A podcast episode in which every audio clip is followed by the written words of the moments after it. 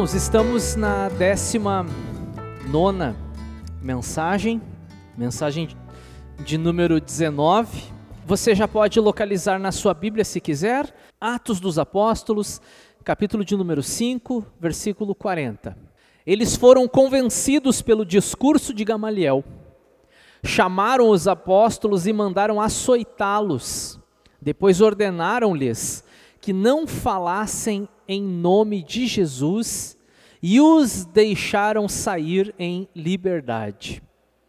Os apóstolos saíram do sinédrio alegres por terem sido considerados dignos de serem humilhados por causa do nome, no caso aqui o nome de Jesus. Todos os dias no templo e de casa em casa não deixavam de ensinar e proclamar que Jesus é o Cristo. Esse é o texto, então. Encerramos assim com essa leitura o capítulo de número 5 e na semana que vem entraremos no capítulo 6, se Deus assim permitir. O sofrimento cristão é o tema da nossa mensagem hoje e vamos trabalhar sobre como entender as perseguições na formação, como que elas é, é, contribuem para a formação da nossa fé, da nossa fé cristã.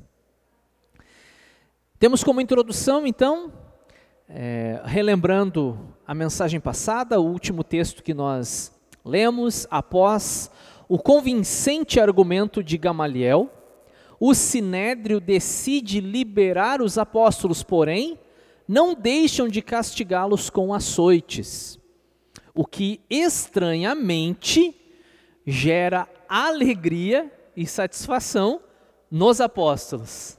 Tá? Esqueci de colocar esse detalhe ali. Gera alegria e satisfação não é em quem está batendo, é em quem está apanhando. É isso que o texto nos mostra. Nós vamos trabalhar então essas ideias sobre perseguição, sobre sofrimento e perseverança. Amém? Vamos lá. Já de imediato, nós vamos voltar ao texto. Se você tem aí a sua Bíblia, quiser dar uma espiadinha, no versículo 40, o texto nos mostra que eles chamaram os apóstolos e mandaram, e aí eu grifo ali, açoitá-los. Vocês lembram do Gamaliel? Vocês lembram do que o Gamaliel falou? Gente, olha só. Se essa obra é humana, logo em seguida ela se dissipa. No entanto, se for Deus agindo através desses homens, nós não poderemos impedi-lo, impedi-los porque nós nos encontraremos lutando contra o próprio Deus. Se essa obra é de Deus, aí nós estamos lutando contra Deus. Diante desse argumento exposto por Gamaliel, falei quem era Gamaliel, né? Tudo que eu pude falar sobre Gamaliel eu falei na ocasião. Diante disso, aqueles homens acataram, acataram, não é atacaram, é acataram o conselho de Gamaliel e falaram: tudo bem, não vamos matar eles, vamos deixar eles ir. No entanto, não vai sair assim tão barato.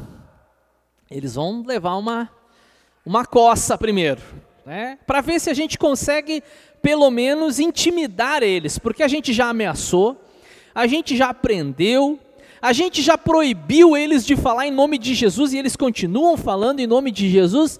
Eu quero ver se agora, tomando uma surra, como que eles vão se portar diante disso. E, e, o tipo né, de, de é, pena, a execução ali da pena, era, um, era chamada de quarentena, né? a quarentena de açoites, que era 40 menos um. E eu estava pensando sobre isso, né? Ainda bem que descontavam uma, né? Ainda bem, imagina, ter que tomar 40, não, foram só 39.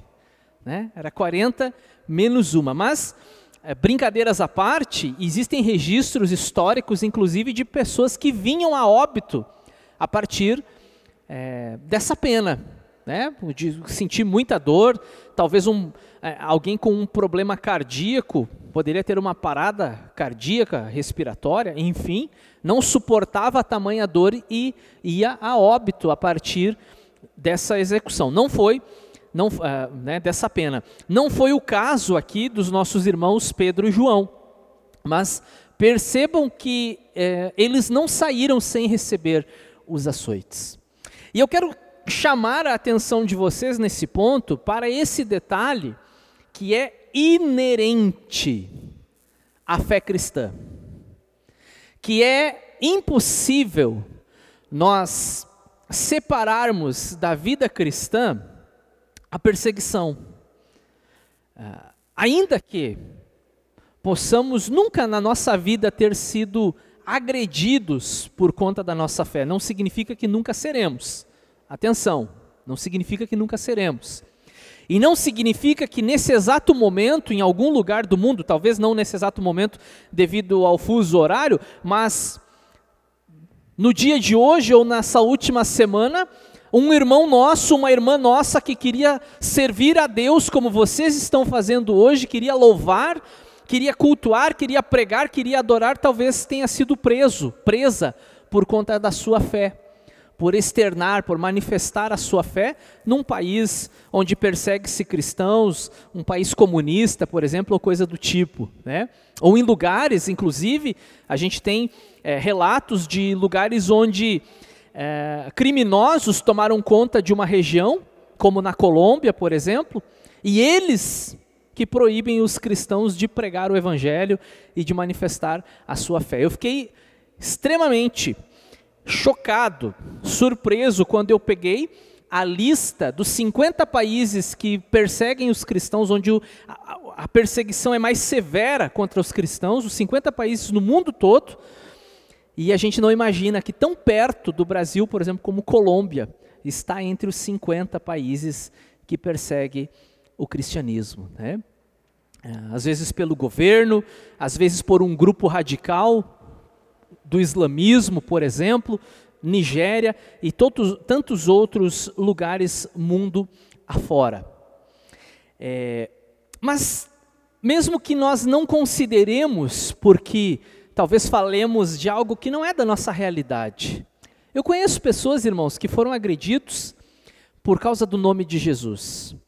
Eu conheço pessoas que, durante uma evangelização, uma evangelização na rua, a igreja saiu à rua fazer uma abordagem com pessoas, entregar um material é, é, literário, um panfleto, e, e alguém agrediu um irmão. Agrediu, não quer essa porcaria, e bateu no irmão. Conheço pessoas que sofreram esse tipo de agressão. Conheço gente, irmãos, que sofreram agressão dentro de casa. Eu conheço filhos que apanharam do pai ou da mãe porque a partir de um determinado momento resolveram professar a sua fé em Cristo ou abandonaram né, a tradição da família, o credo religioso da sua família e passaram então a reconhecer Jesus Cristo como Salvador, foram agredidos fisicamente, foram tirados de dentro de casa, colocados para fora. Você não mora mais aqui, sai daqui.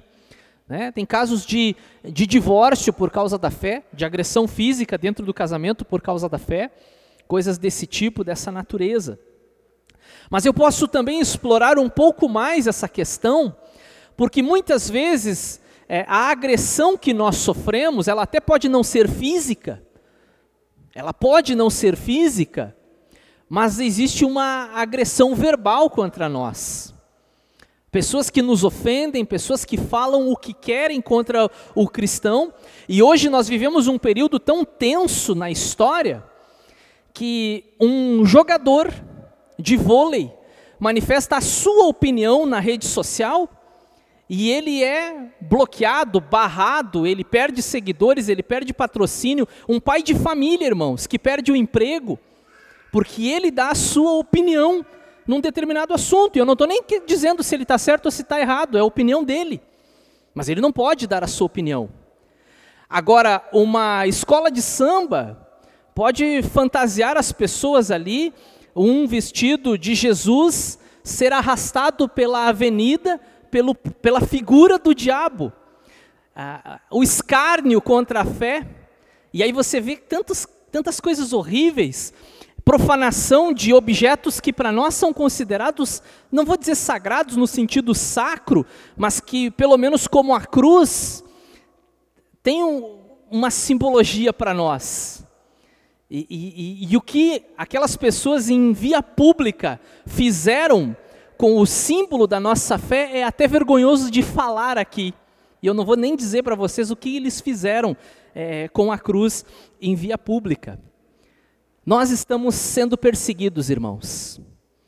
Agora há pouco eu estava conversando com alguns irmãos, umas irmãs aqui, e eu lembrei de um caso bastante recente, de uma família. Não me lembro em que estado isso, acho que foi em Minas Gerais, se eu não estiver enganado. É, não me lembro em que estado isso, onde uma família não pôde adotar uma criança. A família não pôde adotar uma criança porque a família professava a fé cristã.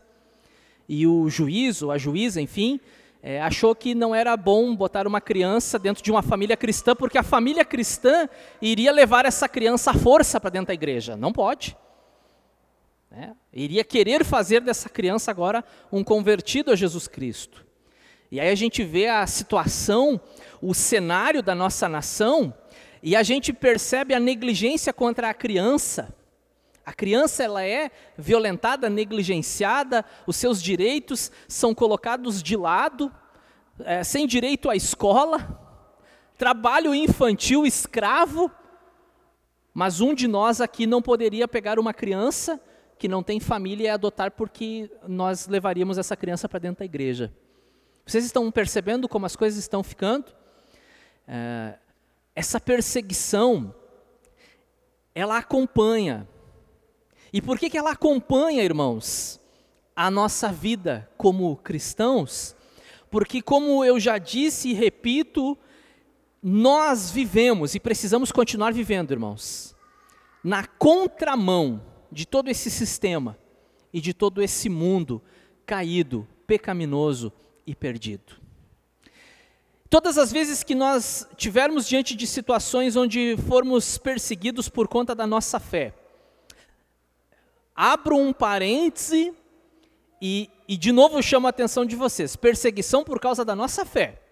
Porque tem muitos de nós, irmãos, que faz muitas coisas erradas, e aí depois colhe o fruto do seu erro, dentro do trabalho, na escola, enfim, e aí depois diz que está sendo perseguido por causa da sua fé. Cuidado, nem sempre.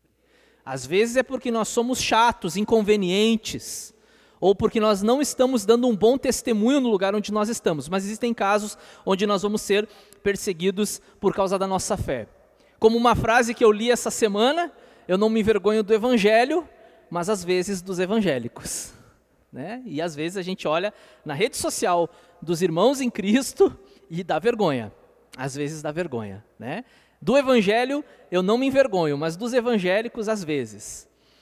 Então nós precisamos também perceber se nós estamos sendo perseguidos porque estamos errando, e aí precisamos, como diz aquele ditado, dar a mão à palmatória, né? Entender que erramos e precisamos corrigir o nosso erro, ou se dentro dessa crítica está ali uma perseguição religiosa contra nós. É ruim, irmãos. Eu digo para vocês que muitas vezes eu sofri, e, e, e, eu acredito, inclusive, que o sofrimento ele é um pouco maior quando você exerce um cargo de liderança dentro da igreja, como, por exemplo, um pastor. Às vezes eu percebo nitidamente no rosto, no olhar do vendedor, do gerente do banco que vai dar o crédito, né, da, da pessoa que está ali no outro lado do balcão, preenchendo o seu cadastro e você diz pastor. Há um, uma fração ali de segundos de paralisação, né? A pessoa, meu Deus, eu estou diante de um pastor, né? Nós somos pessoas normais. Claro que a gente também sabe de tantos erros cometidos por lideranças religiosas no Brasil e no mundo, mas não é fácil.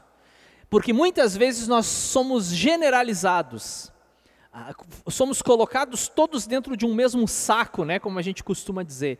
É, crente é tudo igual, pastor é tudo igual, igreja é tudo igual, e a gente acaba pagando um preço alto. Uma vez eu escrevi um texto nas minhas redes sociais é, que confrontava justamente esse tipo de pensamento. Uma pena não ter lembrado disso antes, eu poderia ter trazido esse texto e, e até mesmo lido com os irmãos ou projetado aqui para que os irmãos lessem. Né? Nem todo pastor é, é safado, é, tem dívidas que não paga, nem toda a igreja está preocupada apenas com o dinheiro das pessoas ou prometendo curas e coisas que nem a Bíblia promete, nem, nem todo o cantor é, cristão gospel está apenas trabalhando por, por dinheiro. N não dá para generalizar. E, e, no texto que eu escrevi, eu ainda coloquei mais ou menos assim: se você não quer ir na igreja, se você não quer fazer parte desse movimento, admita: olha, não é para mim. Não é para mim. Eu olhei, eu vi e eu tenho a plena convicção de que isso não faz sentido para mim, eu não quero ir. Mas não fique dizendo eu não vou por causa disso, daquilo ou daquilo outro. Se você quer conhecer a Cristo, se você quer conhecer uma igreja séria e um pastor comprometido com a mensagem do Evangelho, então procure. O problema é que as pessoas têm talvez uma experiência e às vezes essa experiência nem é delas. Essa experiência às vezes é de um terceiro que ela ouviu dizer e aí ela diz: tá aí, ó, crente não presta, igreja é um bando de doente, de um Deus que não existe, de um Jesus que era um sem vergonha e coisas desse tipo que a gente ouve. Mas nós não podemos nos surpreender com isso. Eu não lembro qual foi o, um dos pregadores do passado que disse: se nós lemos a Bíblia, nós não podemos nos surpreender com as perseguições, porque elas fazem parte da história do cristianismo. Em alguns períodos da história, mais intensas, em outros menos. Mas em nenhum momento podemos dizer que não tinha perseguição contra cristãos, até mesmo em países colonizados por protestantes, há perseguição contra os cristãos. Né? Um exemplo disso são os Estados Unidos.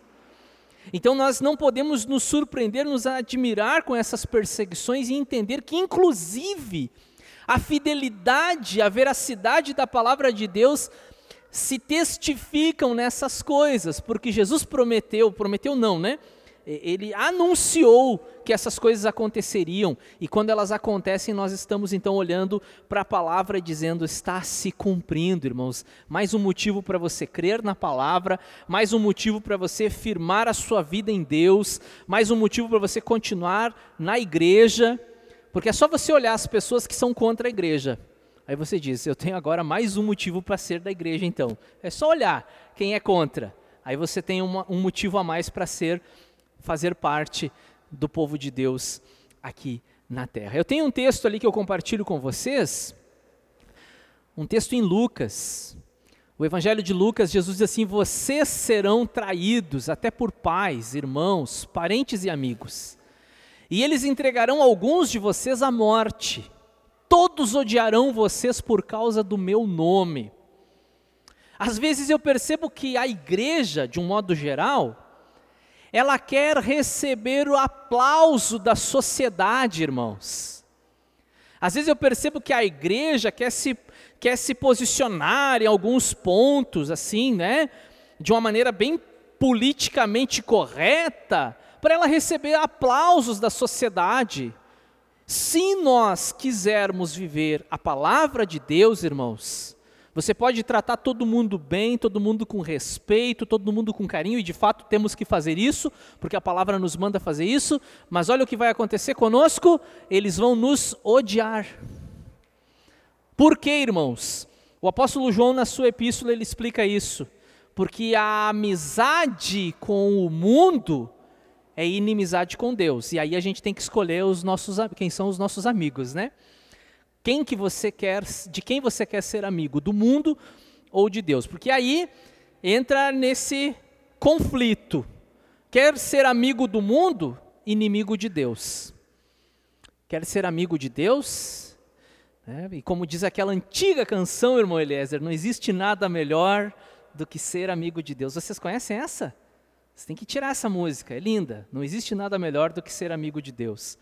Mas ser amigo de Deus tem as suas consequências. Quais são elas? Inimizade contra o mundo. A igreja, irmãos, faz obra social, a igreja faz obra de caridade, a igreja é, é, faz mutirão, limpa a praça da cidade, faz em, em vários lugares, não estou dizendo nós aqui, a igreja de um modo geral, a igreja faz tudo isso e as pessoas olham para a igreja com desdém, com ódio, é, é, falam mal da igreja. Por quê, irmãos? É? Esse antagonismo, luz e trevas. Nós somos da luz, irmãos, nós não somos das trevas. Se nós fôssemos das trevas, nós viveríamos a nossa vida tranquilamente e ninguém se preocuparia conosco, mas porque somos da luz, a nossa luz incomoda. Incomoda aquele que está em trevas, né? Acho que foi o, se eu não estiver enganado, acho que foi o John Bunyan que falou que se na nossa caminhada cristã nós não dermos de cara em algum momento com o próprio diabo, é porque nós estamos caminhando na mesma direção que ele, né? Mas se nós estamos no sentido contrário, de vez em quando a gente vai bater de frente. Mas não vamos recuar, amém? Nós vamos seguir. E é sobre isso que a pregação de hoje fala. Além de falarmos sobre essa perseguição, nós precisamos entender o motivo da alegria e satisfação. Vocês perceberam bem o que, que o texto mostra, irmãos? Vocês leram direito? É, ou, será que eu li direito? Os apóstolos saíram do sinédrio alegres por terem sido considerados dignos de serem humilhados por causa do nome, e ali com letra maiúscula, porque está se referindo ao nome de Jesus. Alegres, gente, vocês não vão acreditar, eu tomei 39 laçaços por causa de Jesus. Não foi porque eu sou um vândalo, não foi porque eu sou um anarquista, que eu estou na rua aí quebrando as coisas, botando fogo em ônibus, em pneu, não foi por causa disso que eu apanhei. Eu apanhei por causa de Jesus. Foi por causa do amor de Jesus, por Jesus, que eu tomei essas 39 ripada, varada no lombo aqui. Né? Eles entenderam a perseguição como parte o sofrimento, a dor, a perseguição como parte daquilo que Jesus nos convidou a fazer com Ele, como o autor aos Hebreus no capítulo 12 também escreve, aquilo que Ele se permitiu sofrer por nós, e que Paulo também vai deixar claríssimos nas suas epístolas, especialmente aos Filipenses, pelo que eu me recordo agora, que ele também nos convida a participarmos desses sofrimentos. Há uma cruz, irmãos, e a cruz de Jesus não é só o objeto simbólico. A cruz de Jesus é o estilo de vida que nós agora então adotamos como um padrão para a nossa vida. E cruz, eu já falei em outras vezes aqui para vocês, e teve um momento muito precioso na vida da igreja, quando nós estudamos o livro A Cruz de Cristo, do John Stott. 17 lições baseadas naquele livro, que é um clássico da literatura cristã. A cruz é símbolo de renúncia. A cruz é símbolo de abnegação, de humilhação. Como hoje de manhã, eu estava em Porto Alegre, lá na zona sul de Porto Alegre, pregando em um culto de jovens. Os jovens passaram a madrugada na igreja, estavam em vigília, e de manhã eu encerrei então a vigília deles lá com uma pregação. E eu usei uma frase do Josemar Bessa que diz: Deus, ele não quer ferir o teu orgulho, Deus quer matar o teu orgulho, é isso que ele quer fazer. Né? E a cruz nos mostra, nos revela tudo isso. Né? Matar o velho homem, o eu, os meus desejos pessoais, o, o meu ego, tão inflado muitas vezes pelas vaidades da vida, a perseguição, o sofrimento, as dores que nós passamos e não estamos isentos, eu tenho dito inúmeras vezes isso aqui. Nós oramos, irmãos, por curas, oramos. Nós oramos porque, para que Deus abra a porta de emprego e nos livre do problema financeiro, oramos por isso também. Mas não somos como alguns por aí que dizem: eu não aceito isso em minha vida. Quem somos nós para dizer o que aceitamos, não aceitamos? Como diz a palavra, o que, que é o, o, o barro para dizer para o oleiro, né? Faz, me faz desse jeito. está nas mãos de Deus. Nós aceitamos e entendemos que a nossa vitória final, ela não é aqui nessa terra. Há um fator escatológico em tudo isso. Né? Nós estamos sendo conduzidos a um lugar de descanso, análogo ao povo que peregrinava no deserto e entra na terra prometida. Nós precisamos nos lembrar disso. Então, nós precisamos nos alegrar, porque se alguém é, me bater, como já aconteceu, por causa de futebol, né, é uma bobagem. Eu estava em Porto Alegre, entrei no, no vagão do trem, vindo do trabalho com 16, 17 anos por aí, estou lá, minha roupa normal, não estava nem com uniforme de time nenhum, e de repente entra uma torcida no vagão e espanca todo mundo, e eu entrei junto. Né? E, irmãos, eu vou dizer para vocês que assim, ó, os cascudos que eu tomei não foi nada, irmãos. O difícil foi, foi é, é, o difícil foi lidar com o, o, garrafão PET de urina que derramaram em mim. Essa foi a parte mais difícil, irmãos. Né? Mas ah, aconteceu. Agora, se for pela fé, irmãos, se for por pregar o Evangelho, se for por crer em Jesus, aí tem um sabor totalmente diferente. Aí eu vou poder chegar em casa, se isso acontecer, eu não quero que aconteça, mas também não, não, não nego a possibilidade. Irmãos, eu estava evangelizando e apanhei por causa de Jesus. Não foi por uma besteira, não foi por um partido político, não foi por causa de um time de futebol, foi por causa de Jesus. Esses dias alguém me perguntou, pastor, você viu o que estão fazendo agora, a questão disso, daquilo, né, que os pastores têm que tomar cuidado, e se entrar aqui na nossa igreja alguém dizendo né, que você tem que fazer o casamento deles, você vai fazer, não vou fazer, irmão. Ah, mas e se lá na frente for obrigatório, tu vai fazer? Não vou fazer, irmão. Mas e aí? Bota o gema. Irmãos, que Deus me dê força e graça. Pode me prender, mas eu tenho um compromisso com essa palavra aqui. Aquilo que Pedro disse assim para aqueles homens naquele dia: importa obedecer a Deus do que a homens. É isso que importa obedecer a Deus. E a gente vai, nós vamos ficando num beco sem saída, né? Você vai sendo levado para o beco sem saída, como aconteceu com Daniel, irmãos. Você lembra da história do jovem Daniel que é levado para a Babilônia? Você tem que comer isso, você tem que comer aquilo, você tem que beber isso. Eu não vou me contaminar. Essa precisa ser a minha e a tua palavra guardada no coração. Eu não vou me contaminar, não vou contaminar a minha mente, eu não vou mudar o meu modo de pensar, porque as, todo mundo agora virou moda. Mas eu não estou preocupado com a moda, eu estou preocupado com a palavra de Deus. Nós temos um texto que fala sobre isso, que diz assim, é, Filipenses, pois a vocês, não foi erro de digitação, não, irmãos. Não, não foi o corretor que trocou a palavra ali, é isso mesmo que está escrito.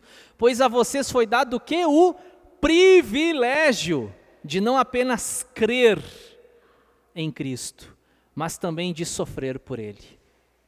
Privilégio. É isso mesmo que Paulo está dizendo. E Paulo, no contexto em que ele, ele está escrevendo, ele está preso, irmãos, por pregar o Evangelho, preso por amar Jesus. Preso por ser fiel à visão, como ele diz lá no final do livro de Atos dos Apóstolos, e eu fui fiel à visão celestial. Mas teve um preço, pagou caro, pagou com a vida, conforme a, a, história cristã, não exatamente a história bíblica, né? porque o livro de Atos dos Apóstolos encerra com Paulo preso em Roma, mas depois de alguns dois ou três anos, vem a sua execução segundo a tradição, decapitado, perde a cabeça literalmente, por amar Jesus, por crer na palavra e por ser fiel ao que Deus queria para a sua vida. E aí ele está dizendo para a igreja, para uma igreja que está sofrendo também, bem como Pedro, eu, eu tinha uma, uma boa quantidade de textos sobre a mesa E eu estava ali selecionando textos que falavam sobre isso, e eu lembro da epístola de Paulo, eh, desculpa, ah, eu ia dizer a epístola de Paulo a Pedro, né? essa não existe. É, se existe, não, não entrou no cânon, tá? É, a, epístola de Pedro a uma igreja sofredora, a uma igreja perseguida, uma igreja que está dispersa, né, por vários lugares do mundo, como ele fala na abertura da carta, e ele fala sobre perseguição, ele fala sobre, é, sobre sofrimento, e ele deixa claro para essa igreja que esses sofrimentos, e ele fala isso, e Paulo também fala isso, muito, muito parecido, é óbvio que eles andaram juntos, conversaram sobre isso, né? Em algum momento, essa provação é momentânea. Esse sofrimento é leve e não está em nenhum momento perto de se comparar com a glória que virá.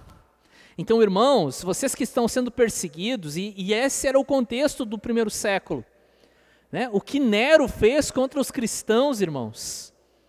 Esse foi o contexto, irmãos. Esse foi o contexto. Eu eu, eu já compartilhei com a esposa muitas vezes assim um, um sonho muito grande de, de conhecer, por exemplo, a Itália, né? Um dos lugares que está na minha lista, assim, que eu gostaria de conhecer. É, e eu tenho até medo, irmãos, da, da minha visita a Roma, porque inevitavelmente vou querer ir ao Coliseu, e eu tenho certeza, irmãos, que eu vou me emocionar profundamente. Eu tenho certeza em saber, em, o que fizeram com os meus irmãos naquele lugar, naquela arena. Em lembrar o que muitos irmãos meus padeceram, sofreram ali, é, sendo devorados ainda vivos por feras, sendo uh, cortados ao fio da espada, é, sendo é, colocados é, em chamas e servindo de tochas para iluminar a cidade. Esse é o contexto que você é, vivencia no Novo Testamento, para quem Paulo está escrevendo, e Paulo diz para os filipenses: se alegrem, se alegrem. Ah, essa, essa tribulação que é, é, é, é leve, é momentânea. Pedro diz isso também, não se comparam com a glória que virá, pois a vocês foi dado o privilégio de não apenas crer. É, é, maravilhoso crer em Jesus mas é um privilégio também sofrer por Ele. Né? E isso nos aproxima e nos faz mais parecidos com Ele, porque nós entendemos, sim, existe uma cruz. E aí nós vamos lá para o finalzinho, que é o versículo 42, que fala sobre perseverança e que fala do nosso compromisso. E que diz assim e eu fiz questão de grifar para ficar bem claro para vocês, todos os dias. E também não deixavam. Lembram disso? Todos os dias. Não deixavam. Todos os dias no templo. Isso depois de apanhar, talvez, talvez não, né? Com certeza sangrando. Foram, ah, tiveram as suas feridas ali, tratadas por alguém, algum irmão, alguma irmã da igreja foi lá, colocou um paninho, limpou. E, mas eles, o que, que eles fazem diante dessa, dessa perseguição, desse sofrimento, diante é, das ameaças que sofrem? É, todos os dias eles vão lá para o pátio do templo, o lugar de encontro da igreja. E eles continuam de casa em casa, como era a vida da igreja, essa igreja que é orgânica, é, é, que é em momentos visível, mas em outros momentos invisível, porque as pessoas não percebem, mas a igreja está lá, se reunindo na casa de um, na casa de outro, está partindo o pão, estão compartilhando uma refeição como nós fizemos agora há pouco aqui, e que, se Deus nos permitir, logo, logo estaremos fazendo também nas casas, né? Coisa boa a gente poder reunir os irmãos que moram no, num bairro, reunir com aqueles irmãos, os irmãos que moram lá em Sapucaia, que temos alguns, reúnem na casa de alguém lá, ou, ou os de Novo Hamburgo na casa de alguém em Novo Hamburgo viver isso que era a igreja, né? andar junto, caminhar junto, e eles não deixavam de ensinar e proclamar. Qual foi a dificuldade que você enfrentou para vir no culto hoje, irmão? Não precisa me responder. É, mas pensa um pouquinho, qual foi a dificuldade que você enfrentou em, ao vir ao culto hoje? A escolha da roupa, às vezes é uma dificuldade, né? E tem gente que atrasa por conta disso, né? Tem gente que atrasa, tem que passar a camisa e tal, chega atrasada no culto. uma luta terrível que nós enfrentamos, o trânsito, irmãos. Né? A gente dentro do nosso carrinho lá, escutando um louvor, arzinho ligado estressado, né? Já metendo a mão na buzina, porque esse carro não sai da minha frente. Né? Qual foi a outra dificuldade que você enfrentou? Talvez você não conseguiu, talvez você não conseguiu é, é, fazer o seu lanche da tarde, teve que comer meio rápido ali, não conseguiu fazer uma refeição com tempo porque tinha culto. Qual dificuldade que nós enfrentamos? A gente não sabe, irmãos. A gente não sabe o que é dificuldade, o que, é sofrimento, o que, que é luta no que diz respeito a expressar, a manifestar a nossa fé.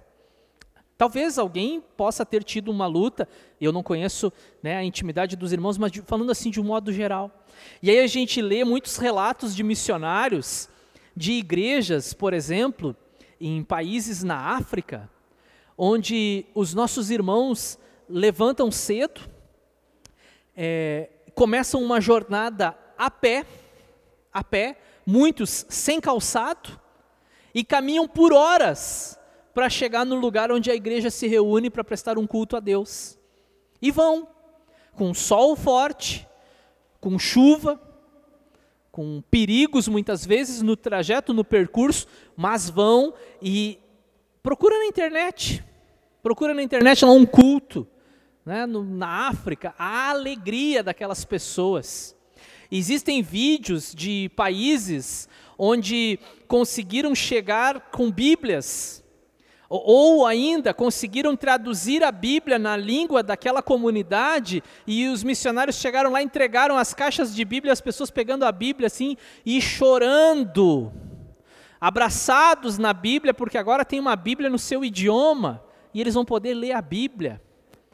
Ou porque conseguiram um, um lugar para se reunir, para cultuar a Deus, para poder cantar, para poder dançar, usando, claro, os elementos da sua própria cultura, de uma maneira linda, servindo a Deus com os elementos da sua cultura, nessa diversidade que é a, a maravilhosa criação de Deus, nós não somos iguais e não tem um culto que é mais certo do que o outro. É engraçado, eles dançam o tempo todo, até para trazer a oferta lá na frente, os irmãos vão dançando lá para levar a oferta. É. Aquela alegria que, não que nós precisamos copiar eles, porque eles são assim, mas sermos talvez confrontados por essa alegria que muitas vezes nos falta. A alegria que muitas vezes o texto que é lido aqui para nós, alegrei-me quando me disseram, vamos à casa do Senhor, todo mundo já sabe. Mas isso é só um versículo decorado que a gente decorou, ou a gente sabe de fato o sentido de se alegrar por poder fazer parte do povo de Deus? Uma vez eu preguei sobre Daniel, já citei antes aqui Daniel, me lembrei de mais um detalhe. Uma vez eu preguei um, uma mensagem sobre Daniel,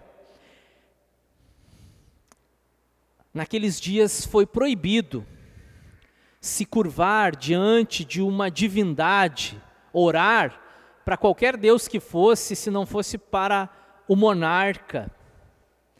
Daniel foi proibido de orar, mas ele continuou orando. Três vezes ao dia, abria a janela do seu quarto em direção a Jerusalém e orava. Lembra que a gente fazia a janela de oração, né, a reunião virtual? Foi baseado nesse texto abria a janela e orava. E eu meditei sobre isso e falei numa determinada pregação, que eu já não me lembro nem onde foi. Se hoje, irmãos, baixasse um decreto do governo dizendo você é proibido de orar, isso não ia fazer a mínima diferença na vida de muita gente. E daí eu já nem orava mesmo. Né? Para mim, tanto faz. Ou se viesse um decreto, irmãos, como, já, como aconteceu em muitos países já, proibido Bíblia. Passariam nas casas, recolheriam as Bíblias e queimariam publicamente, porque agora é proibido ter Bíblia. Será que você ia sentir falta de não ter mais uma Bíblia na sua casa? Como, por exemplo, na China, que você não pode nem ter o aplicativo da Bíblia no seu celular? Será que isso faria a diferença para nós? Ou ainda, né, se tivéssemos ameaças em relação a cultuarmos a Deus, seja aqui no espaço ou seja até mesmo dentro da nossa casa, né? Aqui na minha casa não me incomodam, porque a gente já não cultua a Deus mesmo, aqui não faz diferença nenhuma. Né? Até que ponto nós estamos dispostos a ir, até onde estamos dispostos a ir por amor ao nome de Jesus? O quanto que suportaríamos por amor ao nome de Jesus? Olha, se você não negar Jesus, eu não vou nem não é nem a questão de agressão física, de vida ou morte, mas você vai perder o emprego. Você vai perder a sua vaga, a sua bolsa na faculdade se você não negar Jesus. Vocês já pararam para se fazer essas perguntas? Se fôssemos confrontados hoje em relação à nossa fé, se fôssemos confrontados hoje em relação à nossa fé, nós recuaríamos, irmãos? Daríamos um, um ou dois passos atrás ou trancaríamos, bateríamos o pé e diríamos: não, para mim o que importa é obedecer a Deus e não a homens. Uma frase que eu gosto muito, também não me lembro de quem é, esse é um grande problema com o qual eu já estou acostumado a conviver. Se fosse proibido ser cristão, eles teriam provas suficientes para te incriminar? Se hoje no Brasil fosse proibido ser cristão, haveria provas para te incriminar, para te colocar na cadeia? Pense sobre isso. Tem um texto que é, na verdade, a continuação daquele texto que eu já li lá no primeiro ponto em Lucas. Lá eu acho que eu li o versículo 16 e 17, e agora eu leio com vocês o versículo 19. É perseverando que vocês obterão a vida. Não é recuando, não é desistindo, não é voltando atrás, não é inventando desculpas para não servir a Deus, não é fugindo da responsabilidade, do compromisso de ser um cristão na atualidade. Eu sei, cada período, cada época teve os seus próprios desafios, mas eu sei que o nosso tem sido um período de grandes desafios para o cristão. O que nós vamos fazer? Vamos abandonar a fé, vamos negar Jesus, vamos voltar atrás, depois de termos colocado a mão no arado, nessa ferramenta que eu já falei inúmeras vezes para vocês, vamos olhar para trás. Não é assim que obteremos a vida, conforme Jesus é, falou e Lucas registrou. É perseverando que vocês obterão a vida. E aí eu tenho um último texto, então, para nós concluirmos aqui. Pedro, na primeira carta, no capítulo 5 e no versículo 10. O Deus de toda graça, que os chamou para a sua glória eterna em Cristo Jesus, depois de terem sofrido durante pouco tempo, os restaurará, os confirmará, lhes dará forças e os porá sobre firmes alicerces. Amém? Com essa palavra, eu encerro a minha mensagem hoje, desejando, irmãos, que vocês reflitam sobre a vida que vocês levam, sobre todas as facilidades que vocês, que nós temos, né? Todos os direitos que ainda gozamos para vivermos o cristianismo, para vivermos a fé cristã e não, muitas vezes não valorizamos isso. Então, saia daqui pensando sobre isso.